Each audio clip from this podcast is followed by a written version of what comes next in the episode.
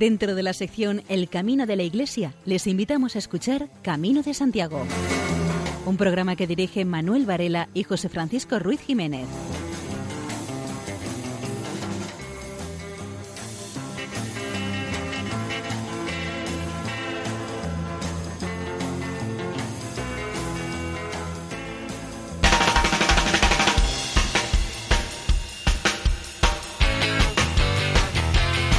Queridos oyentes, les damos la bienvenida a una nueva edición del programa Camino de Santiago en la sintonía de Radio María.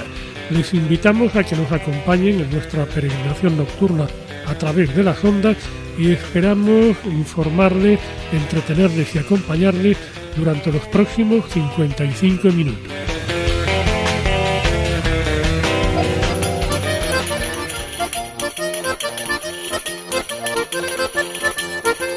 Nuestro programa de hoy les ofreceremos nuestras secciones habituales, noticias jacobeas, buena música y eh, testimonios de las experiencias en el Camino de Santiago de eh, varios seminaristas. Y sin mayor dilación, entramos en materia.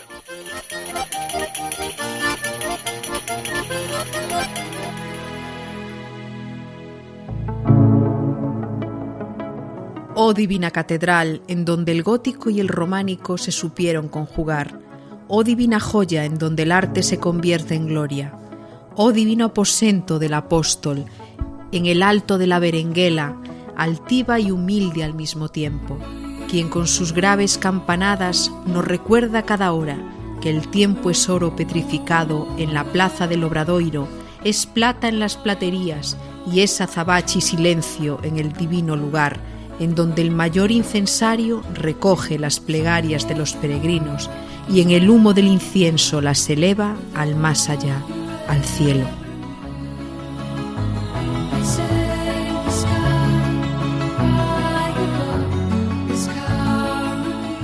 El camino me ayuda a abrir mi mente y mi corazón. En el camino me siento vivo, parte de algo más grande, solo acompañado. En el camino soy. Cuando llegamos a comenzar el camino con muchas dudas, de cómo lo podemos afrontar para poder disfrutar de este. Poco a poco este va entrando dentro de uno, sin darse cuenta de lo que nos hemos integrado plenamente en él. Y poco a poco vamos abriendo la mente y el corazón. Sentimos que el camino está vivo, lo mismo que yo me siento cuando lo estoy realizando. En el camino uno se siente vivo. Nos ayuda a abrir nuestras mentes a los demás y a nosotros mismos, abriendo el corazón, sabiendo que estamos compartiendo una cosa grande, estando solo acompañados, formas parte de este. Sientes que esa aventura, que estás integrado plenamente en él, comprende los beneficios que puedes obtener durante los días que dure la caminata. Sientes que cuando vas llegando al final algo está cambiando dentro de ti, algo que no habías sentido. Que has comprendido que tú solo no vas ni a la esquina de tu calle, que tienes que contar con otras personas que como tú se han atrevido a realizar esta aventura. Comprendes que has llegado a integrarte plenamente en él Has pasado muchas horas compartiendo con otras personas que como tú sienten ansias de realizar esas etapas, que nos van abriendo el corazón y la mente para poder comprender a los demás, el saber que sacrificándonos un poco cada uno, el camino será una senda de paz y amor. Así podemos demostrar al mundo que la paz no es una quimera, sino que puede ser una realidad. Podemos dar una lección al mundo de que la paz entre los pueblos es posible. Solo hace falta un poco de fuerza de voluntad y que creamos en todo aquello que nos une y desechamos en el fondo de nuestras mochilas lo que nos separa. El camino es una luz hacia la esperanza de unión de todos los pueblos.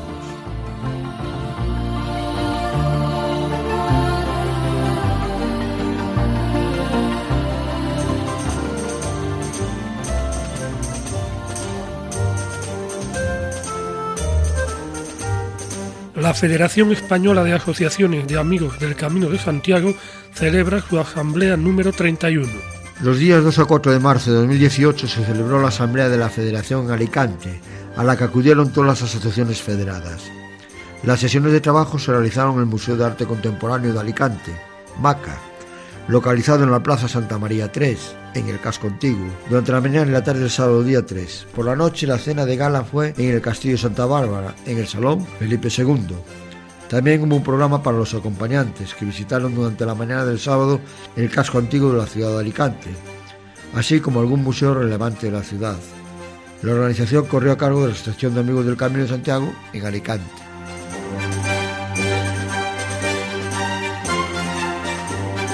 Se cumplen 25 años del primer Jacobeo, el de 1993, que marcó la reciente historia del Camino de Santiago. Se cumplen 25 años del primer Jacobeo, el de 1993, el que marcó un antes y un después de la reciente historia del Camino de Santiago. Para bien y para mal, según se mire, el fenómeno jacobeo no sería lo que hoy es de no ser por aquella iniciativa que, aprovechando la celebración del año jubilar compostelano, creó una marca, un logo y una mascota sobre los que sustentar una gran campaña promocional, capaz de atraer a Santiago un volumen de gente cada vez mayor. El gobierno gallego decidió poner en marcha algún plan de dinamización socioeconómica de Galicia frente a una crisis cíclica que ya estaba dando señales preocupantes. El inminente Año Santo sirvió de excusa para la activación del Plan Xacobeo, creado por el equipo del consejero Víctor Vázquez Portomeñe. Tenía una dotación millonaria para revitalizar los caminos de peregrinación y programar actividades científicas, culturales, lúdicas, con las que poner a la comunidad gallega en el mapa, incluso a nivel internacional. El gobierno gallego contó con el respaldo de la Administración Central, presidida por el socialista Felipe González, por su parte, el rey Juan Carlos implicó a la corona en la creación de varios organismos de cooperación institucional. Para ello, también fue fundamental el impulso del entonces alcalde compostelano, Gerardo Estevez, en perfecta sintonía personal con Fraga y Portomeñe, pese a sus diferencias ideológicas. Aquello fue lo que se dice un proyecto de Estado en toda regla. La iniciativa privada también hizo su modesta contribución al éxito de una serie de eventos. En aquel año 1993 pasaron por Santiago 5 millones de personas de casi toda España y de media Europa. Hubo días de saturación humana en el casco histórico compostelano. Se hicieron oír voces críticas desde el ámbito político, disconformes con algunas de las actividades programadas bajo el manto del Jacobeo. Y determinados colectivos de amigos del Camino de Santiago que lamentaron su repentina masificación y el carácter agresivo de ciertas intervenciones en alguna de las rutas. También hubo quejas desde algunas de las zonas del país que se sintieron discriminadas. La Iglesia, por su parte, mostró su preocupación por la dimensión religiosa y espiritual de la peregrinación, que a su entender quedó totalmente oscurecida por el brillo de la fiesta Holgorio. Los expertos creen que en los próximos años el número de peregrinaciones seguirá aumentando imparablemente, poniendo a prueba la capacidad de las rutas jacobeas para canalizar los aluviones humanos y de Compostela para recibirlos y atenderlos, sin que el fenómeno de las peregrinaciones y del propio Año Santo pierda su auténtico sentido. Nadie contempla hoy en día la posibilidad de que la burbuja jacobea se pinche. Sin embargo, hay un consenso general en que se precisa una estrategia para distinguir al verdadero peregrino, el que camina por alguna motivación interior, del mero turista.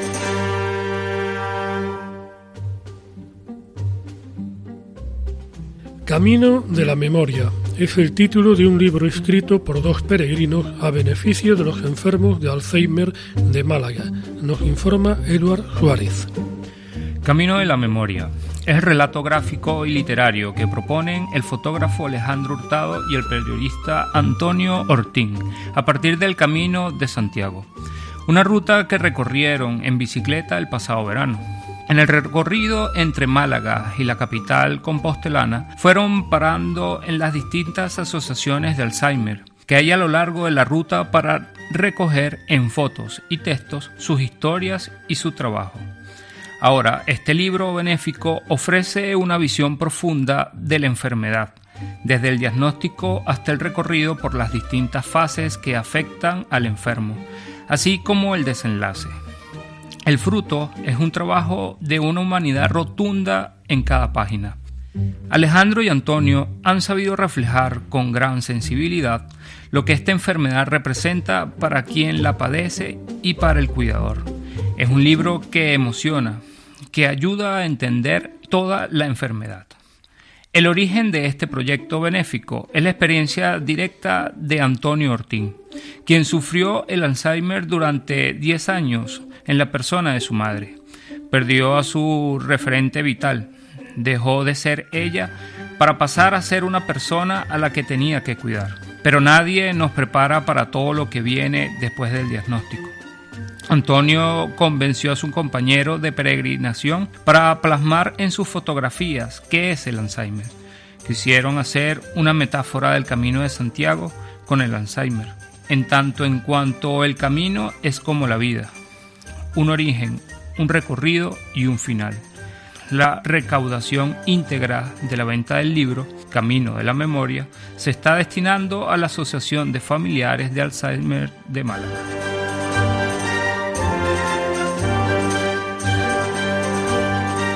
El camino de la nostalgia de Dios es el título de la crónica que el semanario Alfa y Omega dedicó al encuentro de sacerdotes y religiosos en el Camino de Santiago. El Camino de Santiago se debate entre los que transitan sus caminos sustentados en la fe y aquellos que o bien buscan una experiencia diferente o simplemente practican turismo. En medio de esa realidad, la Iglesia quiere acompañar y acoger mejor a las personas que caminan hacia la tumba de Santiago, sea cual sea su motivación. Y por ello se han promovido en los últimos tiempos encuentros donde reflexionar sobre la presencia de la Iglesia por estos caminos jacobeos, como el que se celebró recientemente en Santiago para sacerdotes y religiosos en el camino. En la apertura, Julián Barrio, arzobispo de Santiago, les animó a ser mediadores de la luz de Dios que ayuden a otros a echar raíces en el terreno de lo sagrado. Por su parte, Reino Fisichella, presidente del Pontificio Consejo para la Nueva Evangelización, recalcó la importancia del Camino de Santiago como experiencia de fe. Puso un gran énfasis en la cuestión de la nostalgia de Dios, que tiene que ver con la silenciosa búsqueda de Dios que muchos querrían encontrar y a quien desafortunadamente no logran sentir cercano. Añadió Fisichella, el eclipse del sentido de Dios ha llevado a que muchos perciban la falta de algo o de alguien a lo que no se logra dar un nombre o un rostro. En este tipo de nostalgia es posible entrever una velada esperanza que debería provocar en los creyentes un testimonio todavía más coherente y convencido Fisichella también habló de no descuidar este sentimiento presente en los hombres y mujeres de hoy y de abrir nuevos caminos al anuncio de Jesús, abrir el corazón y la mente del hombre de hoy para que pueda descubrir la importancia de Dios en la propia vida, creer en Jesucristo. Esto se dedica en un ámbito muy concreto, la pastoral penitenciaria. Un representante de esta pastoral, Jaume Alemani, estuvo en este encuentro de sacerdotes y religiosos del Camino de Santiago. Jaume, de la diócesis de Mallorca, lleva más de 15 años peregrinando con presos en un programa en el que se integra la atención pastoral, la psicológica, la médica y la educacional. Van siempre 12 personas, hombres y mujeres, de los 1.200 presos que hay en la cárcel de Mallorca. Se intenta que vivan la salida del modo más normalizado posible y tienen libertad para decir o no a las personas con las que entablen conversación que son reclusos. A estos reclusos se suman cuatro personas de la pastoral penitenciaria y otras cuatro de la cárcel, entre un médico, un psicólogo, un educador y un funcionario. Al terminar el camino hay presos que le dicen al sacerdote Jaume Alemane que si hubieran hecho antes la peregrinación no estarían en la cárcel. A todos les marca, porque el camino es una metáfora de la vida. Al final de cada jornada de peregrinación hay momentos para reflexionar y para compartir lo vivido durante la etapa. Y se cuentan, dice Jaume Alemani, cosas muy hermosas.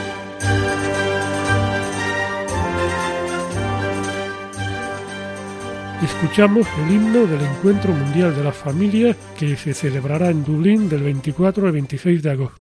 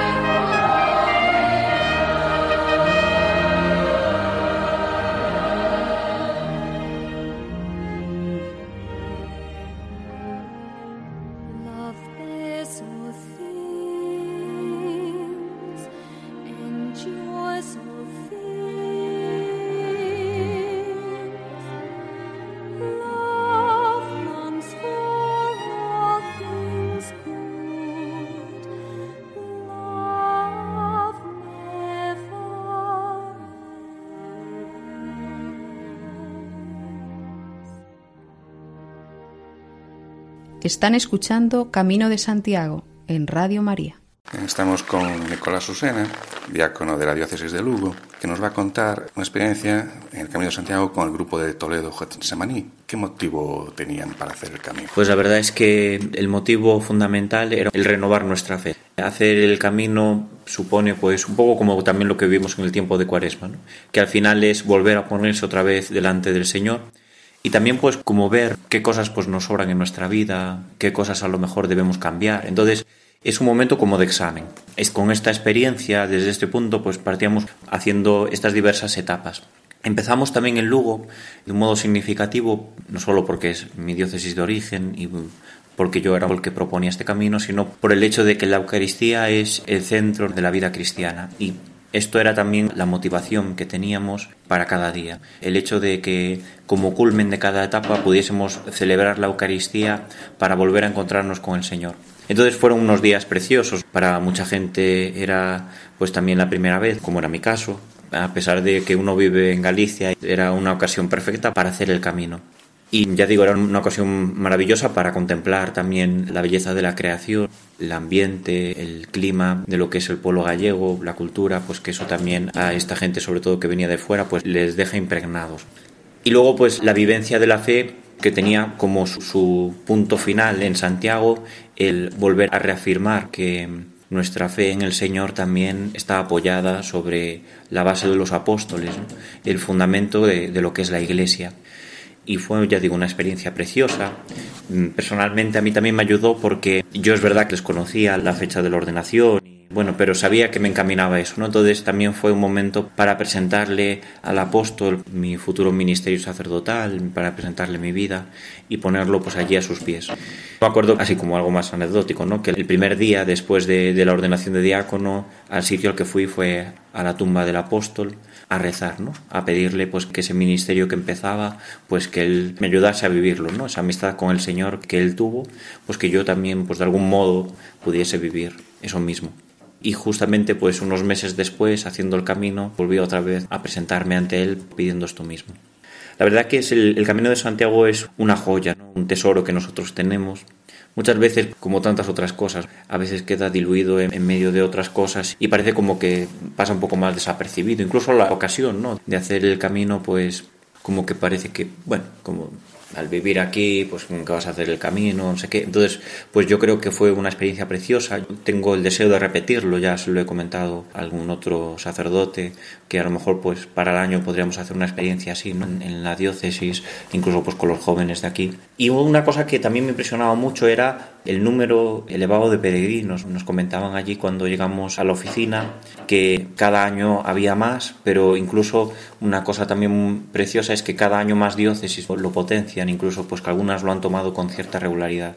Entonces yo creo que también es una llamada a que nosotros, a que también los oyentes que se acercan al Camino de Santiago pues por este medio radiofónico, pues que también descubramos que nuestra vida al final pues es un camino, como decía el Papa Francisco en la Lumen Fide, creer es caminar caminar a la luz de la fe, pues eso es lo que nosotros también hacemos y yo creo que es una experiencia preciosa, vale la pena hacerlo y yo animo a que de un modo u otro, porque a veces uno pues lo hace como un poco como espiritualmente, ¿no? Pero que tengamos esta ocasión de volver a ponernos ante el Señor, de examinar nuestra vida, revisar pues cómo vamos y con propósitos nuevos y con la fe pues más animada avancemos de nuevo, ¿no? hacia él. Pues muchas gracias. Muchas gracias a vosotros.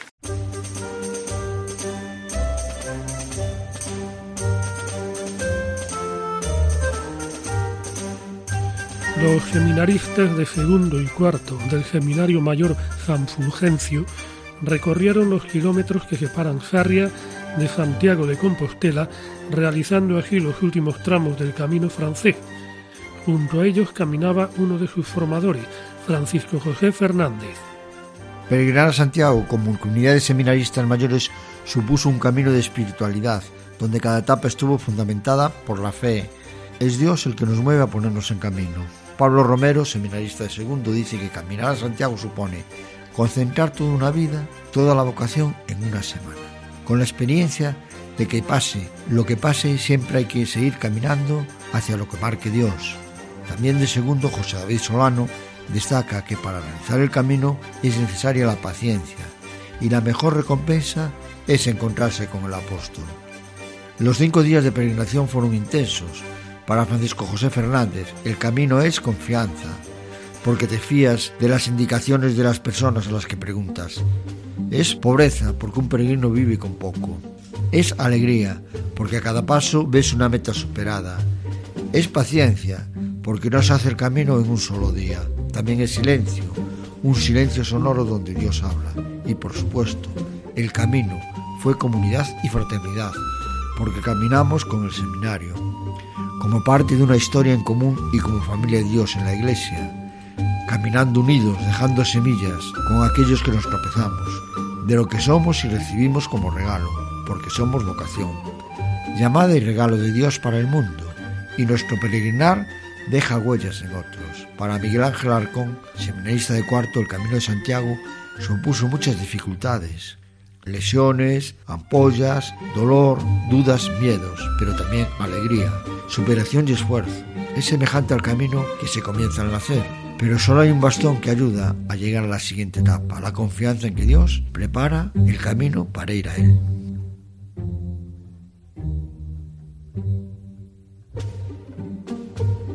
Un grupo de seminaristas del Seminario Menor de Xátiva acompañados de su rector Javier Grande, hicieron el Camino de Santiago. El grupo estaba integrado por 11 jóvenes de cuarto de educación secundaria obligatoria y de bachillerato.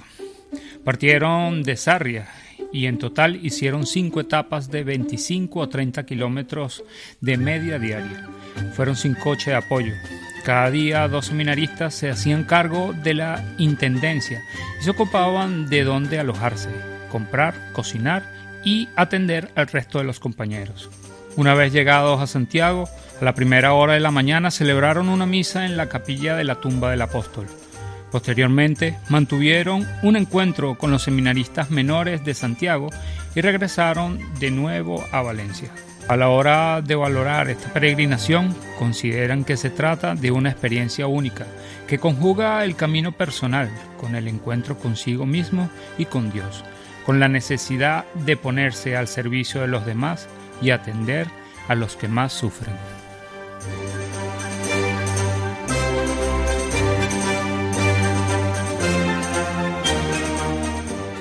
Los seminaristas Salvador, Javier, Roberto, Valentín y Luis decidieron peregrinar a Santiago junto con el rector de su seminario de Sevilla. Empezaron su peregrinación en Samos. El día que llegaron allí se hospedaron en el monasterio benedictino, rezaron vísperas y cenaron con los monjes, que los atendieron con amabilidad. El camino les ayudó a encontrarse con el Señor mediante la oración y la meditación. En todas las jornadas rezaron la liturgia de las horas y el rosario. Estos seminaristas sevillanos animan a todos a realizar el Camino de Santiago, lugar donde se puede desarrollar una importante pastoral para los peregrinos que buscan y desean encontrarse con Jesús.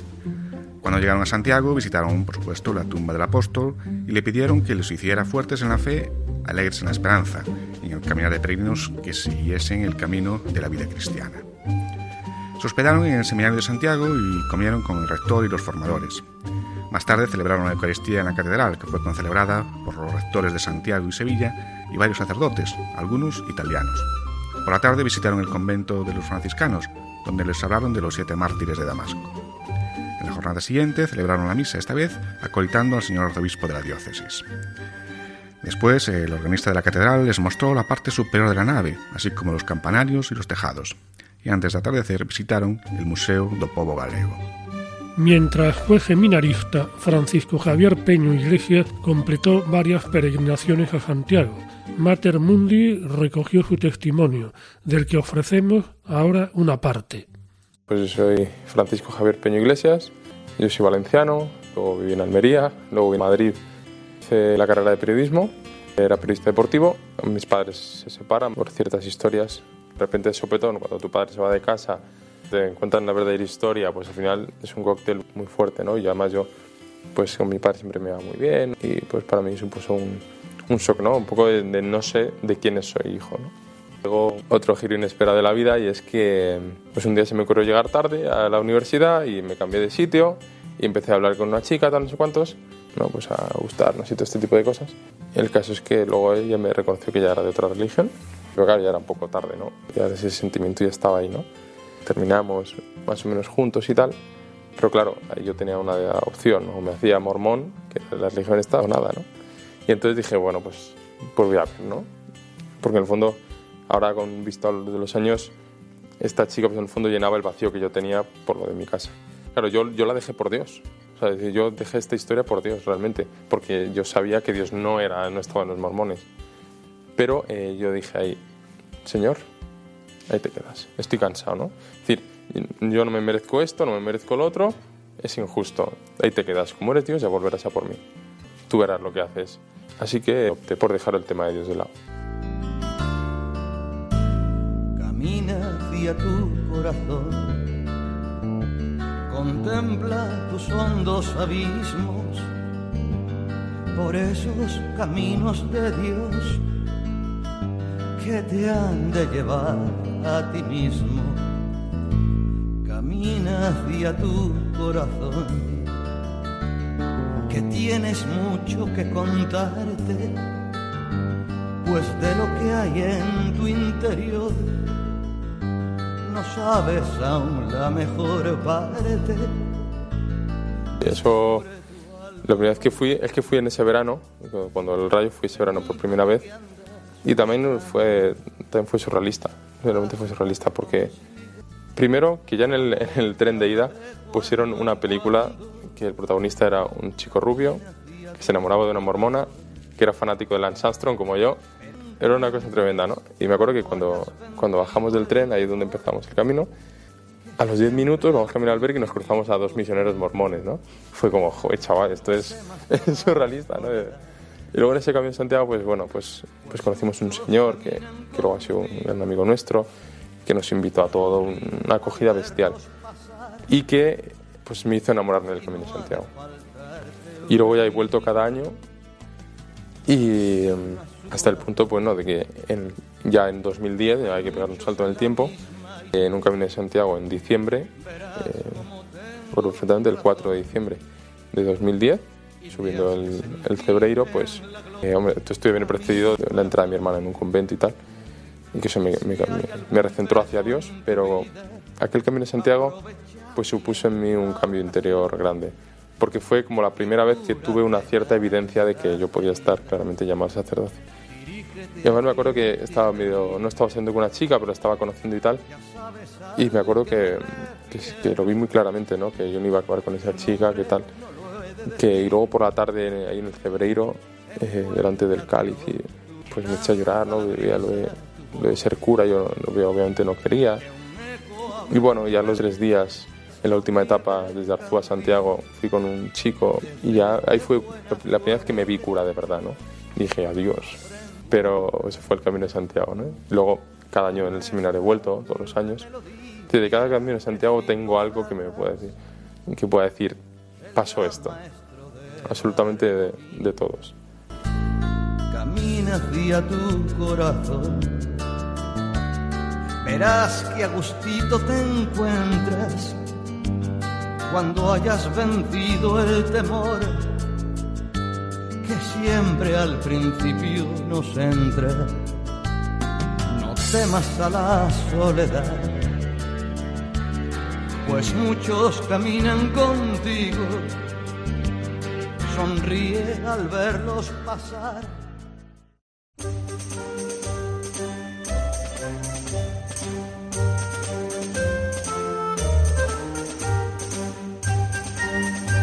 Iván de Portomarín cuando estudiaba segundo de estudios eclesiásticos, escribió sobre su experiencia en el Camino de Santiago. En mi último año de carrera de arquitectura, haciendo el proyecto de fin de carrera, un sacerdote me regaló un libro titulado ¿Pensaste en ser sacerdote? Quedé un poco asustado al ver el título, pero lo acepté. Me puse a leerlo y me encantó. Me ayudó mucho a profundizar en mi posible vocación sacerdotal. Poco a poco descubrí que Dios me llamaba a dar un paso más, hice el Camino de Santiago. Aprendí que en esta vida somos peregrinos que estamos de paso, que lo importante es que disponemos de un tiempo que Dios nos dio y saber lo que queremos hacer con este tiempo. En el camino conocí a una persona que me recomendó que viese la película El Camino de la Vida. Me dijo que en esa película salía mi pueblo y que hablaba del Camino de Santiago. Cuando la vi, después de terminar el camino, me llevé una sorpresa, porque la película narra que un joven de 17 años, estudiante de física, decidió realizar el Camino de Santiago. Lo curioso fue que justo en mi pueblo acepta que el Señor lo está llamando y decide entrar en el seminario. Ahora sé que hacer el Camino de Santiago son dos cuestiones. ¿Buscas a Dios? ¿Y qué quiere Dios para mí? El Camino de Santiago es el camino de tu vida, desde que naces hasta que mueres, y que cada uno tiene su propio camino, pero todos deben llevarnos a seguir al Señor, pues Él es el camino, la verdad y la vida.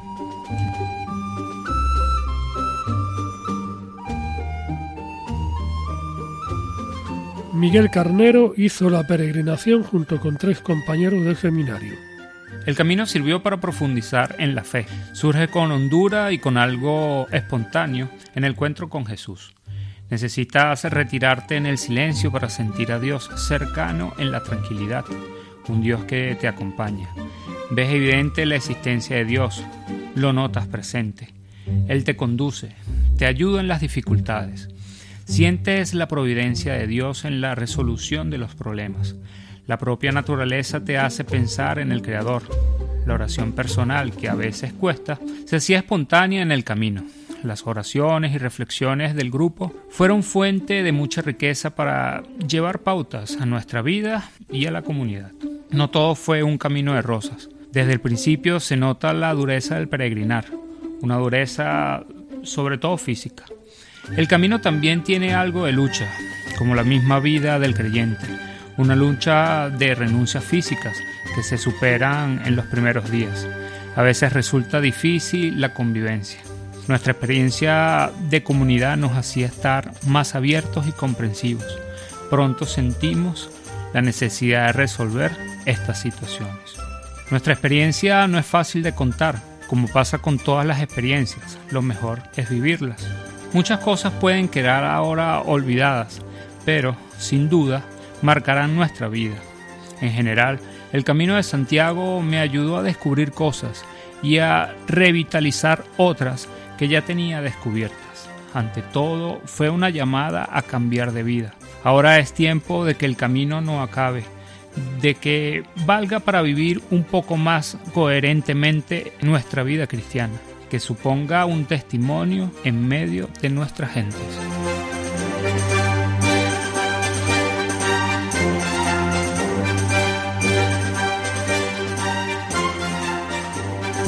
Primera vez en los últimos 100 años, un grupo de seminaristas rusos hizo el Camino de Santiago. Estuvieron acompañados por el sacerdote José Francisco Teijeiro, que es de la diócesis de Astorga, pero lleva casi 11 años en San Petersburgo. Los 10 seminaristas rusos son todos los que hay en las cuatro diócesis, Saratov, Novosibirsk, Moscú e Irkutsk. Irkutsk es la diócesis más grande del mundo, aunque está muy desierta. Antonio, el padre de José Francisco Teijeiro, le dejó el coche escoba. El padre, que vive en La Coruña, decía que esa peregrinación es un milagro de la Virgen de Fátima. Si él lo dice, lo más probable es que tenga razón. Entre las cosas que más sorprendieron a estos rusos está la buena acogida de la gente y las subidas y bajadas de la ruta, pues ellos allí están acostumbrados a las llanuras y al principio andar 30 kilómetros en un día les parecía poco, pero acabaron con dolor en las rodillas y cojeando. La mitad de los peregrinos son seminaristas de Moscú y dos de ellos ya son diáconos, otros cuatro son de Siberia.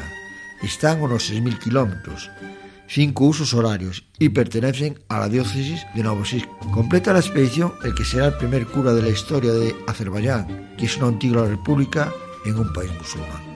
La historia de cada uno de los seminaristas es un mundo, ya que solo después de terminar sus estudios civiles se fueron al seminario.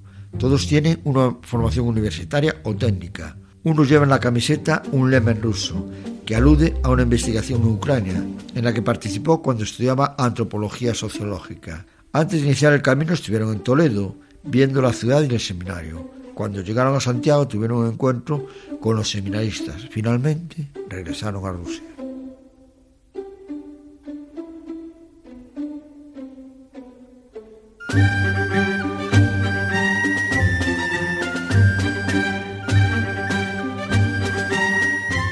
Escuchamos al cuarteto de jazz de Jonete Grenadier Medesky Schofield interpretando la canción Lay, Lady Lay del álbum Hudson.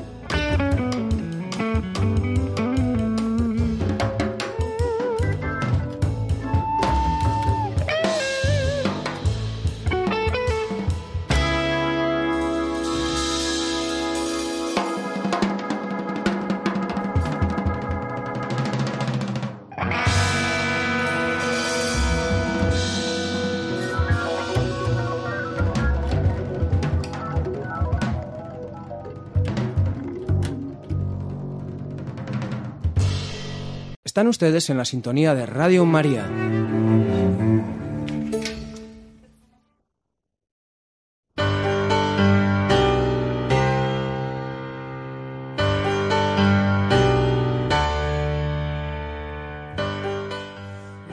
María José López nos habla acerca de objetivo integrar en su sección Valores en el Camino.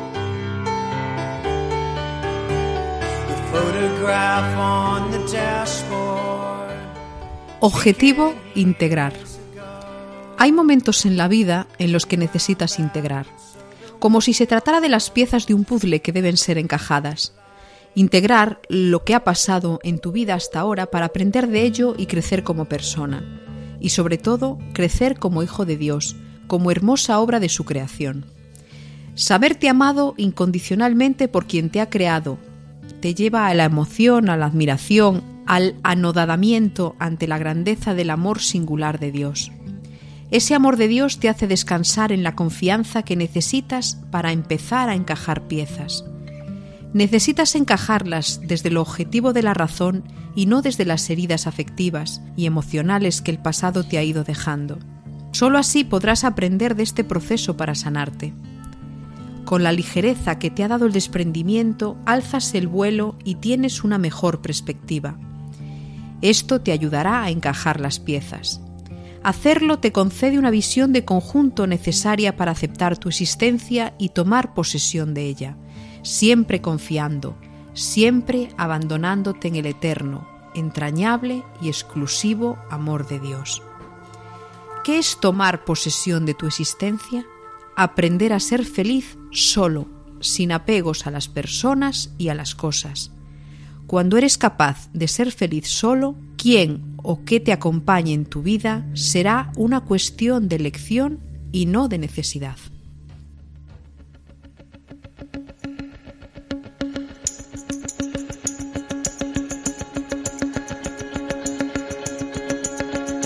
Y nos damos de bruces con la pétrea realidad. Luis Miguel Gálvez nos conduce hoy por tierras del Bierzo de la mano de Enrique Álvarez Arece en su sección Geología en el Camino.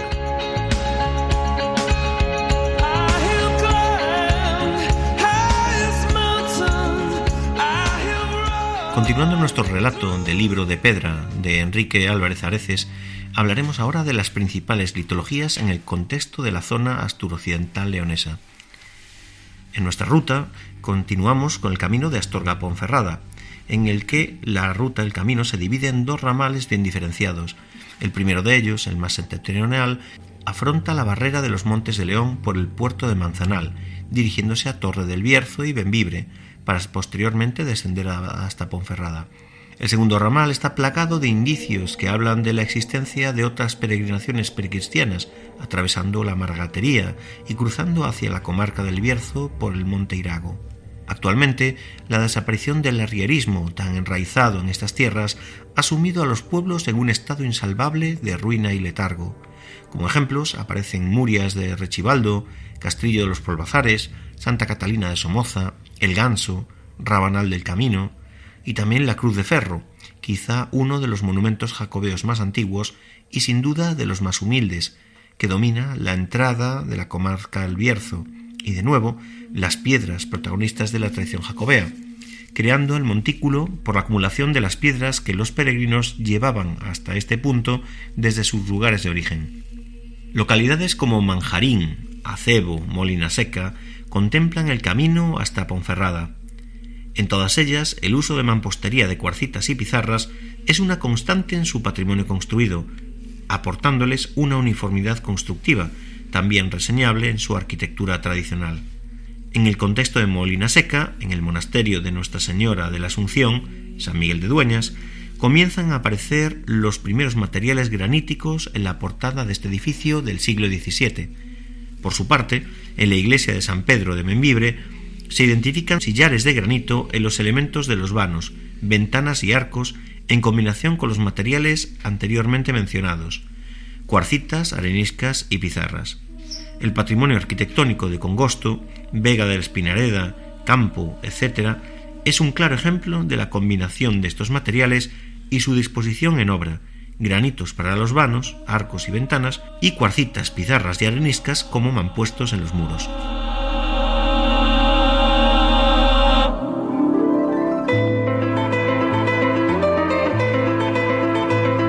María José López nos hablará de dos novedades editoriales. El libro Santiago de las Estrellas al Jubileo de Federico Pomar de la Iglesia y un libro sobre homilía del arzobispo de Santiago, Monseñor Julián Barrio Barrio, en su sección Páginas en el Camino. Se acaba de publicar el libro de Santiago de las estrellas al jubileo de Federico Pomar de la Iglesia y en verbo tuo domine, escritos jacobeos y pastorales 2, que recoge cartas pastorales, conferencias y homilías del arzobispo de Santiago, Monseñor Julián Barrio. Contiene una antología de 54 trabajos de don Julián divididos en cuatro secciones. Una de ellas es conferencias del tema jacobeo y otra sección es homilías en la solemnidad del apóstol Santiago el Mayor y la fiesta de la traslación. Federico Pomar de la Iglesia también escribió el libro de Santiago de las Estrellas al Jubileo. El autor, nacido en Santiago, fue profesor del Instituto Teológico, redactor y director de revistas y forma parte de la denominada generación del periódico La Noche y es autor de numerosos libros sobre las más diversas materias, además de un conocido divulgador de la cultura gallega.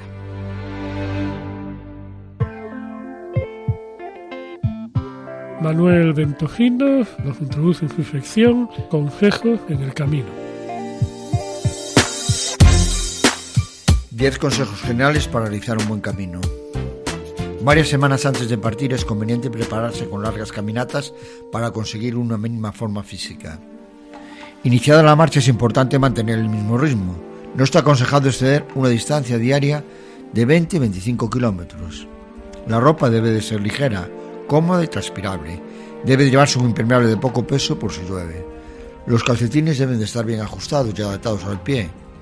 Evitar en todo momento la formación de arrugas, pliegues, bolitas, etc ya que favorecen la aparición de ampollas. También deben de permitir una buena transpiración, preferiblemente han de ser de hilo o algodón. El calzado es lo más importante. Ante todo tiene que ser cómodo. Debe de ser usado, nunca estrenado para el camino. Es bueno alternar dos pares. Debe de ser flexible y adaptado al pie. La suela de goma gruesa y ligera. Todos los días al acabar el recorrido es conveniente bañar los pies en agua fría y cambiar el calzado. Es imprescindible realizar una estricta limpieza e higiene de los pies. Debe de llevarse protección para el sol, una visera, un sombrero. También puede utilizarse crema de protección solar con factor mínimo de 25. Para reponer fuerzas durante el camino es necesario tomar alimentos muy energéticos, frutos secos, higos, chocolate, etc. Beber con frecuencia y siempre en pequeñas cantidades. Evitar el consumo de alcohol.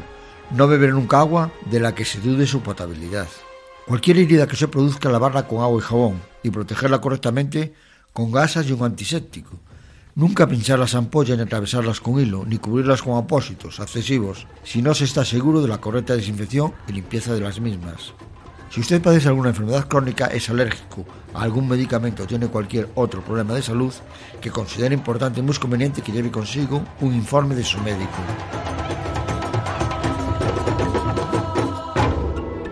Al inicio de nuestro camino buscamos la verdad, buscamos amor, solo amor.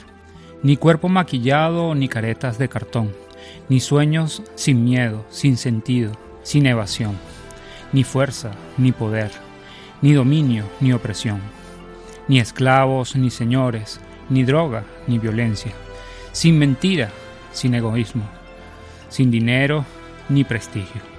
Danos, Señor, el coraje para caminar con pie seguro hasta la tumba de tu apóstol Santiago, con la confianza de que este itinerario abrirá los caminos nuevos en nuestras vidas.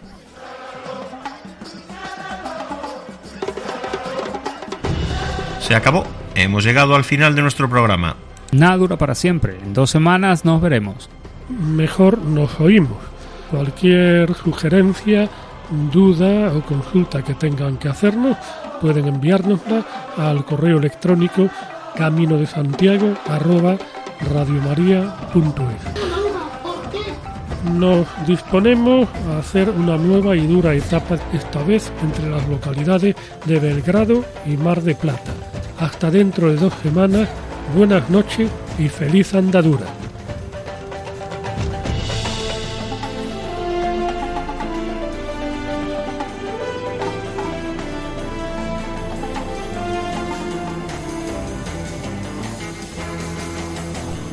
Escuchado en Radio María Camino de Santiago, dirigido por Manuel Varela y José Francisco Ruiz Jiménez.